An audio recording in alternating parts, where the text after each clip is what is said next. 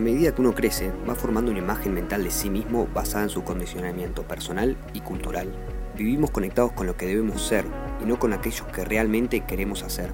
Hay momentos en la vida que decimos presente y hacemos un clic, o mejor dicho, un doble clic. Por eso decidimos transformar nuestra realidad, aceptando plenamente el cambio y sabiendo que estas sensaciones se pueden transmitir a otras personas. Mi nombre es Juan. Y el mío, Luciana. Y juntos te presentamos el primer podcast de Huellas, Doble Clic. Donde recorreremos distintas personalidades que descubrieron nuevas perspectivas para impactar de manera positiva en su ser, en el otro y en su comunidad. Frente a una situación difícil hay muchas reacciones. Llorar, gritar, reírse, mirar a un costado. Lucila, nuestra invitada de hoy, tuvo una reacción particular. Buscar transformar la realidad que la rodeaba.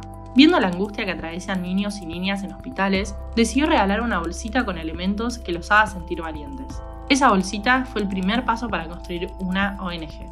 Dar Sonrisas acompaña a los pacientitos oncológicos y trasplantados para que vivan una realidad diferente.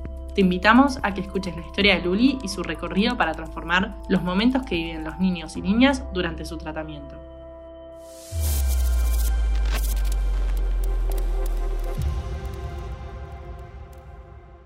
Luli, bienvenida a nuestro quinto capítulo, así que muchas gracias por formar parte. No, un placer, gracias a ustedes chicos por la invitación. Para mí es un placer estar hoy acá, así que gracias. Un gusto, Luli. ¿Nos querés contar un poco quién sos, qué haces, a qué te dedicas? Sí, claro que sí. Soy Lucila, formalmente, Reinal O'Connor. Tengo 37 años y soy muy multifacética. Me cuesta definirme, así que la, la introducción va a ser un poco así. Yo hoy estoy, vaya, hace cuatro años que que me descubrí eh, el amor en, los peludos, yo les digo así, eh, y los hospedo en mi casa, hago un hospedaje familiar eh, con los chicos y, somos como un, segundo hogar. Así que hoy particularmente estoy trabajando de eso y, me encanta. La verdad que como, como todo, siempre buscando la faceta que, que me, haga, me haga sentir de lo más feliz posible, ¿no? Eh, creo que es la clave. ¿Y antes de los peludos, a qué te dedicabas? y antes eh, trabajé 15 años en relación de dependencia, 5 eh, en, un, en, una fundación y 10 años en un, en, un, hospital como administrativa. bueno, ahí fue donde donde nació Dar Sonrisas, ¿no? que es la ONG por la que fuimos hoy invitados para, para poder contarles un poquito al respecto. ¿Nos querés contar un poco de qué se trata Dar Sonrisas? Bueno, Dar Sonrisas es una ONG que nació hace nueve años y, y, fue en búsqueda de transformar el momento que viven los pacientitos y sus familias dentro del hospital. Lo que hacemos nosotros es acompañar a los pacientitos y a sus familias eh, durante todo el tratamiento. ¿Y cómo surgió esta ONG? ¿Fue alguna idea tuya? ¿Cómo fue ese recorrido? Sí, yo trabajé 10 años como administrativa en, un hospital y cuando mm, ingreso al área de laboratorio me encuentro con, los controles rutinarios de los pacientitos que se acercaban a sacarse sangre para su, control de, de quimioterapia. ¿no? ¿Qué sentiste la primera vez que viviste estos encuentros? Y la verdad que me acuerdo que las primeras semanas donde empecé a encontrarme con esta situación, bueno, en ese momento mi hijo tenía dos años y realmente me, me bloqueaba interiormente eh, ver la, la, manera en la que ingresaban los pacientitos, obviamente en toda su situación, ¿no? Eh, que uno ya los ve desmejorados afrontando una, una enfermedad y, y, con la angustia, ¿no? con el miedo, con, con, el miedo en la carita de ellos y obviamente llorando, no me quiero pinchar, mamá, no me quiero pinchar, y la angustia de los padres. Y yo decía, ¿esto por qué está pasando?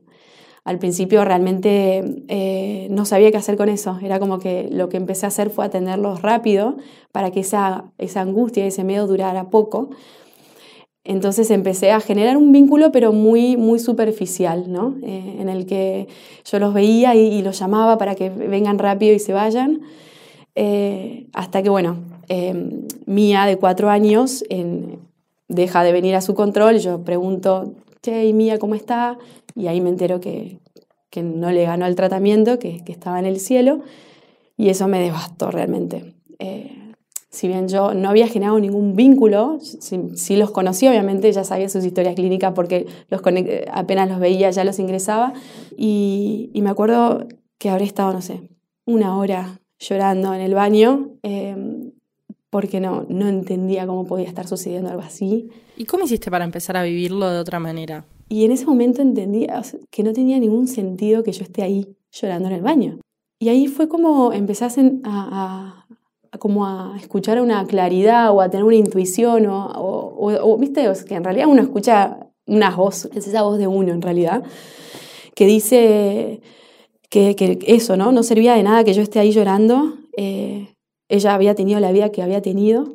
Eh, y ahí fue cuando, cuando sentí como una tranquilidad al pensar, bueno, si, si yo no puedo, yo quería ser la hada madrina, ¿no? Obviamente tener vida para siempre y toda la felicidad y la salud, pero como eso era irreal, dije, ok, si yo no tengo ese poder, que es el que más quisiera, el que no viva en eso, eh, por lo menos hacer, hacer algo para que lo vivan completamente distinto, eso sí está en mi poder dije, ok, ¿cómo lo hago? Es que ellos, ellos tienen miedo, si ellos pueden ver lo valientes que son, si yo, si yo le puedo hacer la manera de que ellos transformen ese, ese miedo en valentía, entonces ya se van a enfocar con algo positivo y ellos van a, lo van a vivir mejor. Les tengo que hacer un, un premio por ser valientes, una bolsita sorpresa. Así nació Dar Sonrisas. ¿Qué tenía esa bolsita? Eh, un premio típico que a los chicos les gusta, un lapicito con plumas o un blog. Yo decía, bueno, esperan mucho tiempo el resultado. Fácil, dos horas. ¿Qué sentiste la primera vez que le diste la bolsita a un chico? Y bueno, me acuerdo patente que, que la primera vez que se la, se la entregué... ¿Te acordás el nombre del chico o chica? No, era varón. No me estoy acordando. Antes de empezar a, contarles, quería, quería, dije, uy, ya, ¿sabes que no me estoy acordando? Pero era un varón y tenía alrededor de cuatro años que, bueno, obviamente estaba llorando y cuando le di la bolsita, inmediatamente, obviamente con lágrimas en los ojos, se calmó y dijo, mira mamá, mira mamá, todo, mira, mira lo que tengo, sí. Entonces le digo, sí, y le digo el nombre porque sos muy valiente. Y entonces la segunda vez que vino, tenés la bolsita sorpresa, onda. Y, y yo le decía, sí, la tenemos, ahora va a venir el mosquito, ellos le dicen el mosquito que pica ahora va a venir el mosquito y vos vas a ser muy valiente porque sos valiente y vas a tener tu premio. Y así toda esa instancia de, de, entrar con, se fue transformando y fue como eh, entrar al, al, laboratorio esperanzador de decir, voy a tener mi premio porque yo estoy viviendo esto y soy valiente. ¿Te imaginaste alguna vez lo que podías generar en ese nene? La verdad que, que, que no lo... No, no, no tenía realmente la dimensión de lo que podía llegar a generar. Eh, fue como emocionante, ¿no? Entre, entre alegría, pero con esa tristeza de, de, la situación, ¿no? Como, pero una alegría de decir, se transforma, o sea, él ya no siente dolor, él ya no siente angustia, él, él está contento, está feliz, ya está. No importa cuánto dure, pero ya se logró transformar ese momento. ¿Vos qué sentiste en ese momento? ¿Qué sentías? y no sé bien qué me generó a mí porque fue como un poco todo. Pero, pero eh, eh, sin duda una, mira, se la primera palabra que se me se viene es entusiasmo. Entusiasmo de decir es por acá, es ahí, ya sintió lo que yo quería que sienta. Así que sí, entusiasmo. Y, y la verdad que ahí empezó a dar sonrisas de darme cuenta que ese pequeño gesto era tan grande. De hecho, el logo dice, dar sonrisas, un gesto que hace magia. Yo me quedé como, no lo puedo creer, con tan poquito, hago tanto en la otra persona. Y, ahí me, me, puse en campaña para, para investigar todo lo, todas las instancias que ellos recorrían y dónde van después y a dónde esperan. Y después de ahí, ¿dónde ven a la doctora? Y, y cuando están internados, ¿cómo es? ¿Cuántos módulos son? Ah, es un año, son cinco y son módulos de una semana. Pero cuando voy a ver al área donde ellos se pasaban quimioterapia, entro como, bueno, a ver, acá se pasan. Y era un cuadrado con tres camas, una silla al lado de cada cama, todo apretadito, cortinas eh, y una tele de, no sé, minúscula y jugando en la cama. Y me quedo así regulando, como diciendo, para, esto a mí algo me hace ruido. Inmediatamente entré computadora a buscar cómo eran todos los centros de, de quimioterapia en otros países encontré en Europa dos fundaciones increíbles que las admiro. Fundación Aladino, siempre me confundo porque, bueno, está la película, pues. Y la otra es eh, Juega Terapia. Y cuando empiezo a darme cuenta cómo se, cómo se formaban, ¿no? Pensada en los pacientes, empecé a crear el proyecto ¿Por dónde empezaste para poder estructurar el proyecto? Primero hice un relevamiento del espacio, ¿no? Cómo era el lugar donde ellos esperaban en el laboratorio, porque son pacientes inmunosuprimidos que no tienen defensas, no tienen lo que ellos dicen soldados, para protegerse de cualquier resfrío o enfermedad pequeña o grande. Bueno, después de hacer todo este relevamiento, me pongo en contacto con la oncóloga. Ella dice que hace un montón tenía ganas de poder generar como como este cambio. Empezamos a trabajar en conjunto, ella me dice que tenía donantes que podían llevar a cabo el proyecto, entonces con, más razón fue como que hagámoslo lo antes posible. ¿Qué opinaba tu entorno sobre estas ideas? ¿Te apoyaban, no te apoyaban? ¿Fue difícil en ese sentido? Recontra, recontra, al, punto que yo pensé que estaba mal lo que estaba, o sea, yo lo que estoy contando es algo re positivo, es algo que, que, vale la pena, es algo que, tiene que suceder. ¿Por qué todo ven lo malo, lo difícil o, el riesgo? ¿no? Fue muy difícil, recontra. Eh, la, la, creo que no llega a ser el 1% de las personas que me apoyaron. Yo llegué a pensar que estaba mal. Eh, no fue fácil y no fue fácil todo el proceso.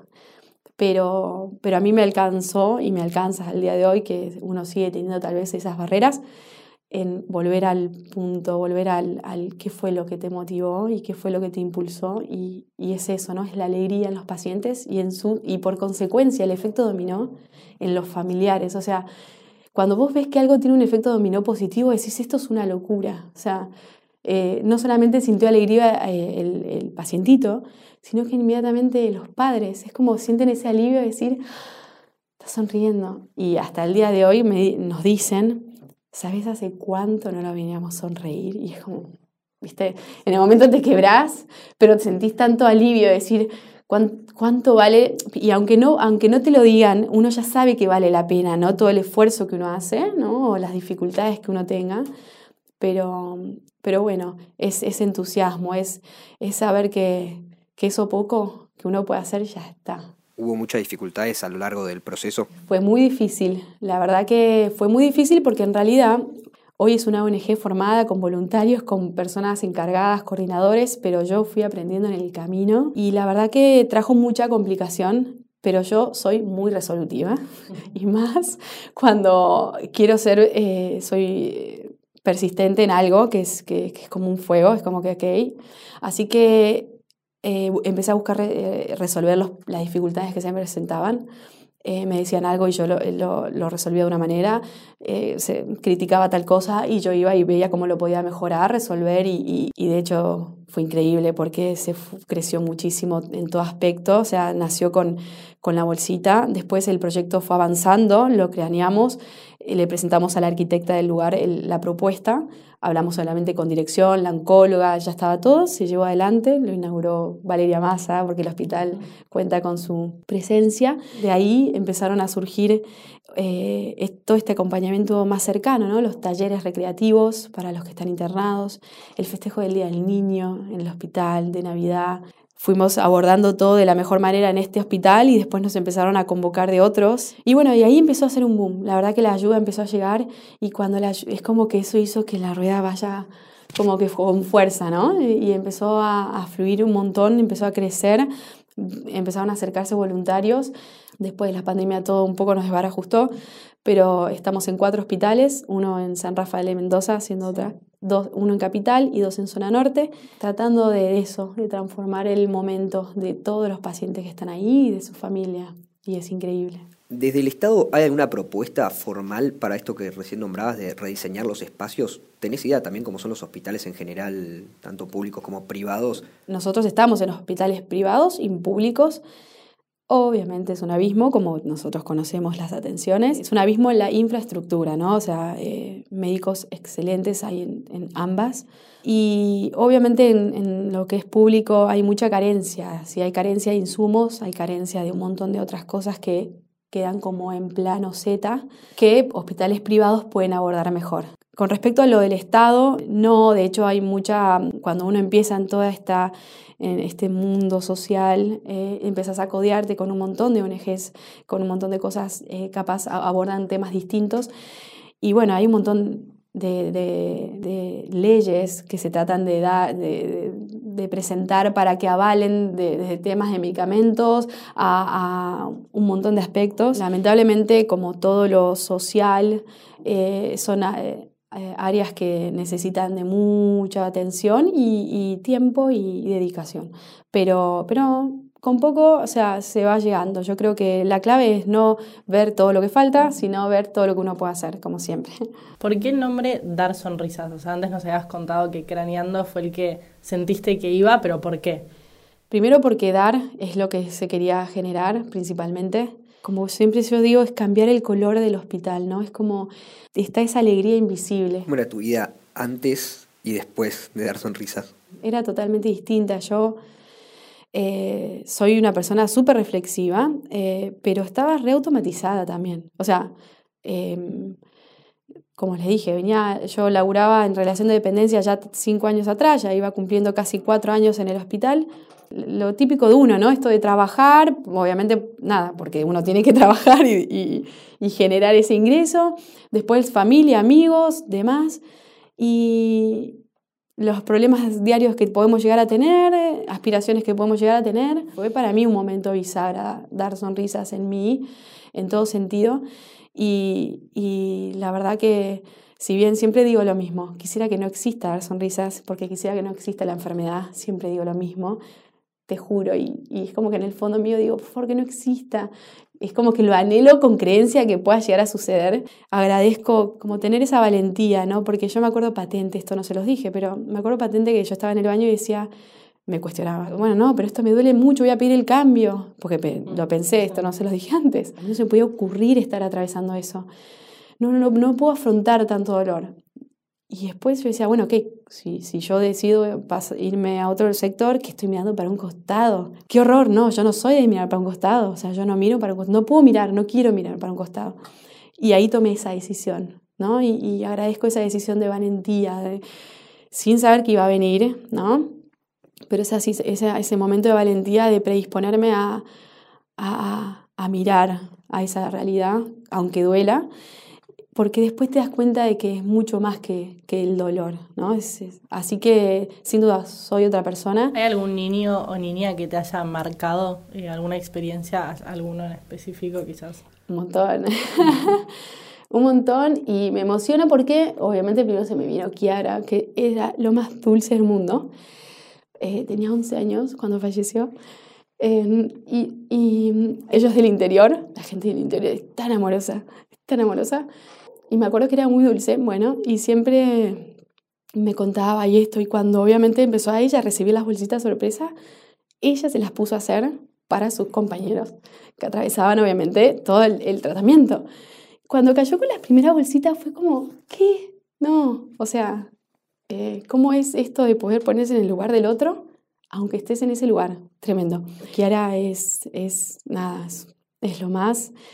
Em, digo es, porque para mí es como que siguen presentes desde otro lugar. Y, bueno, y Juli, Juli, un montón, Feli. Juli, me acuerdo, tenía 16. Yo, nosotros acompañamos a todos pacientes pediátricos, ¿no? Y Juli, me acuerdo, 16, eh, la luchó como cuatro años. Eh, y también los papás ahora están en Doctor 4, pero no sé si eran de Entre Ríos. Y siempre los tres venían con una sonrisa que yo decía, y la pasaron y la pasaron.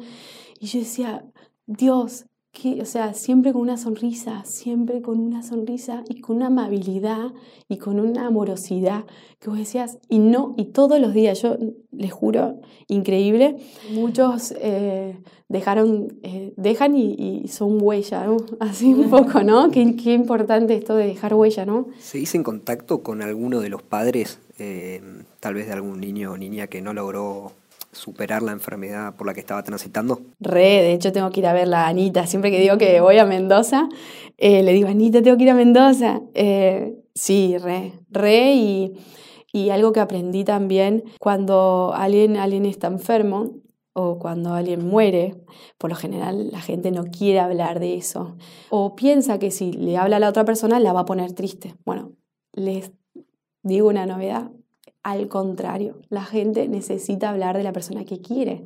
La gente necesita hablar de esa persona. Necesita sentirla que está presente, no olvidarla.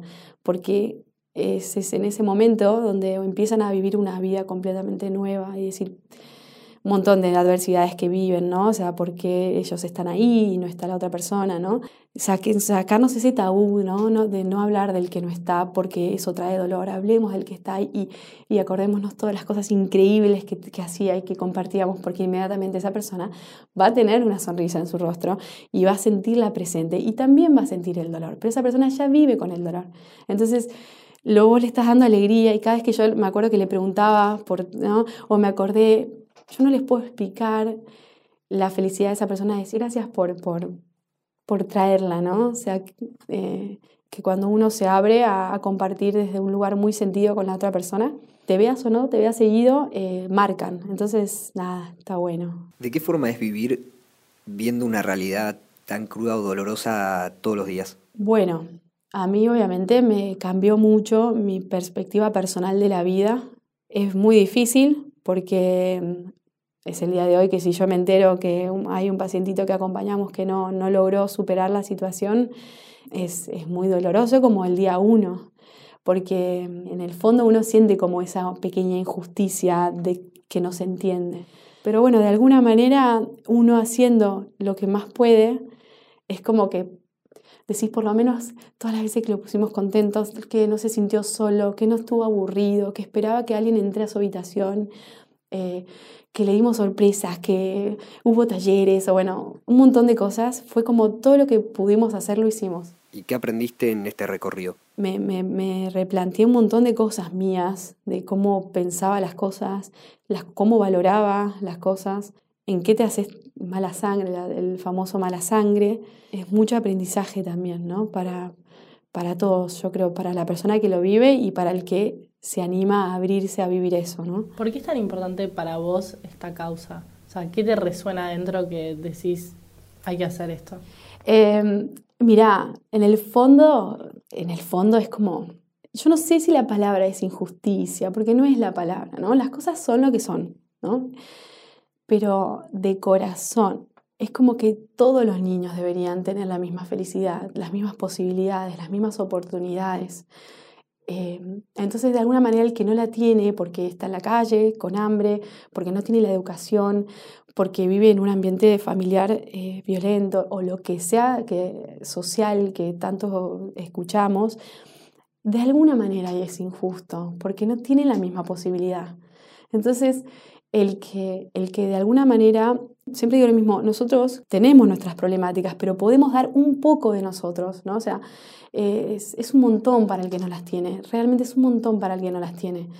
Y no es justo, o sea, yo creo que está bien, eh, te juro que pienso que, o quiero creer en un mundo mejor, o sea, yo siempre digo lo mismo, amo la, la frase de Gandhi de seamos el cambio que queremos ver en el mundo, no queda otra, seamos el cambio que queremos ver en el mundo. Y yo no sé si el mundo va a ser, yo quiero creer que sí, ¿no? Después te das cuenta que son palos en la rueda, pero mm, si la otra persona no tiene la posibilidad y la oportunidad, de alguna manera algo se puede hacer, lo que sea. Y bueno, en nuestro caso es, es eso, es transformar el momento doloroso y triste en alegría y sorpresa, ¿no? Tanto en lo personal como en dar sonrisas a nivel de organización, eh, ¿te queda algún objetivo por cumplir? ¿Algo a lo que apunten? Miles, miles, miles. Quisiera tener todas las, todo para poder llevar adelante un montón de cosas, eh, pero me encantaría que podamos rediseñar todos los hospitales, desde el más precario, y no solamente rediseñar estéticamente, sino esto que vos decías, de que el Estado consiga y que invierta en, aparatos para los hospitales, ¿no? O sea, porque entiendo que lo que nosotros abordamos es todo el lado emocional y todo el lado eh, psicológico de los pacientitos y principalmente ellos necesitan de la atención médica, pero es un trabajo en conjunto. Vos puedes atender lo médico y si no atendés lo emocional, el tratamiento puede no ser efectivo realmente. ¿De qué forma puede involucrarse alguien que, te puede estar escuchando a vos o cualquier otra persona y quiere ayudar? Si sos argentino y, de repente allá no sabes, te gusta ayudar y allá no sabes dónde abordarlo, te invito a que sea con nosotros o con cualquier eh, rubro. Seguramente hoy la virtualidad nos enseñó que podemos llegar a, hacer muchas cosas, eh, pero bueno, con juguetes nuevos, digo nuevos porque ellos están inmunosuprimidos, entonces tratamos de disminuir cualquier tipo de riesgo. Eh, los usados en perfectas condiciones los usamos para las salas de juego. Hoy, eh, en realidad, a partir de la pandemia empezamos a habilitar todas las que son donaciones a través de Mercado Pago, de links, que lo, podemos abordar para llevar a cabo proyectos de diseño de, espacios. Todavía eh, estamos en selección de qué hospital lo vamos a abordar. ¿Quieres decir cómo se llaman? Porque si hay alguien que nos está escuchando que quiere involucrarse. Eh, la página web es www.darsonrisas.com.ar eh, y después en eh, Instagram como en Facebook estamos como Dar Sonrisas. Bueno, Luli, muchísimas gracias por haber venido hoy, todo lo que nos contaste y lo que haces, súper emocionante. Bueno, no, gracias a ustedes chicos. Eh, la verdad que, como les dije al principio, me encanta el espacio, me encanta que sean ustedes también un puente ¿no? para contagiar y, y compartir a los demás para que este mundo sea un mundo mejor. Así que gracias, gracias. Escuchaste Doble Clic, un podcast original de Huellas, conducido por Luciana Arcés y Juan Ferrucci, con la producción general de Iván Orlov y Candela León. Si te gustó, seguinos. Te esperamos en el próximo episodio. Agradecemos al gran equipo de profesionales de Huellas que hacen que sigamos contando historias que están cambiando el mundo.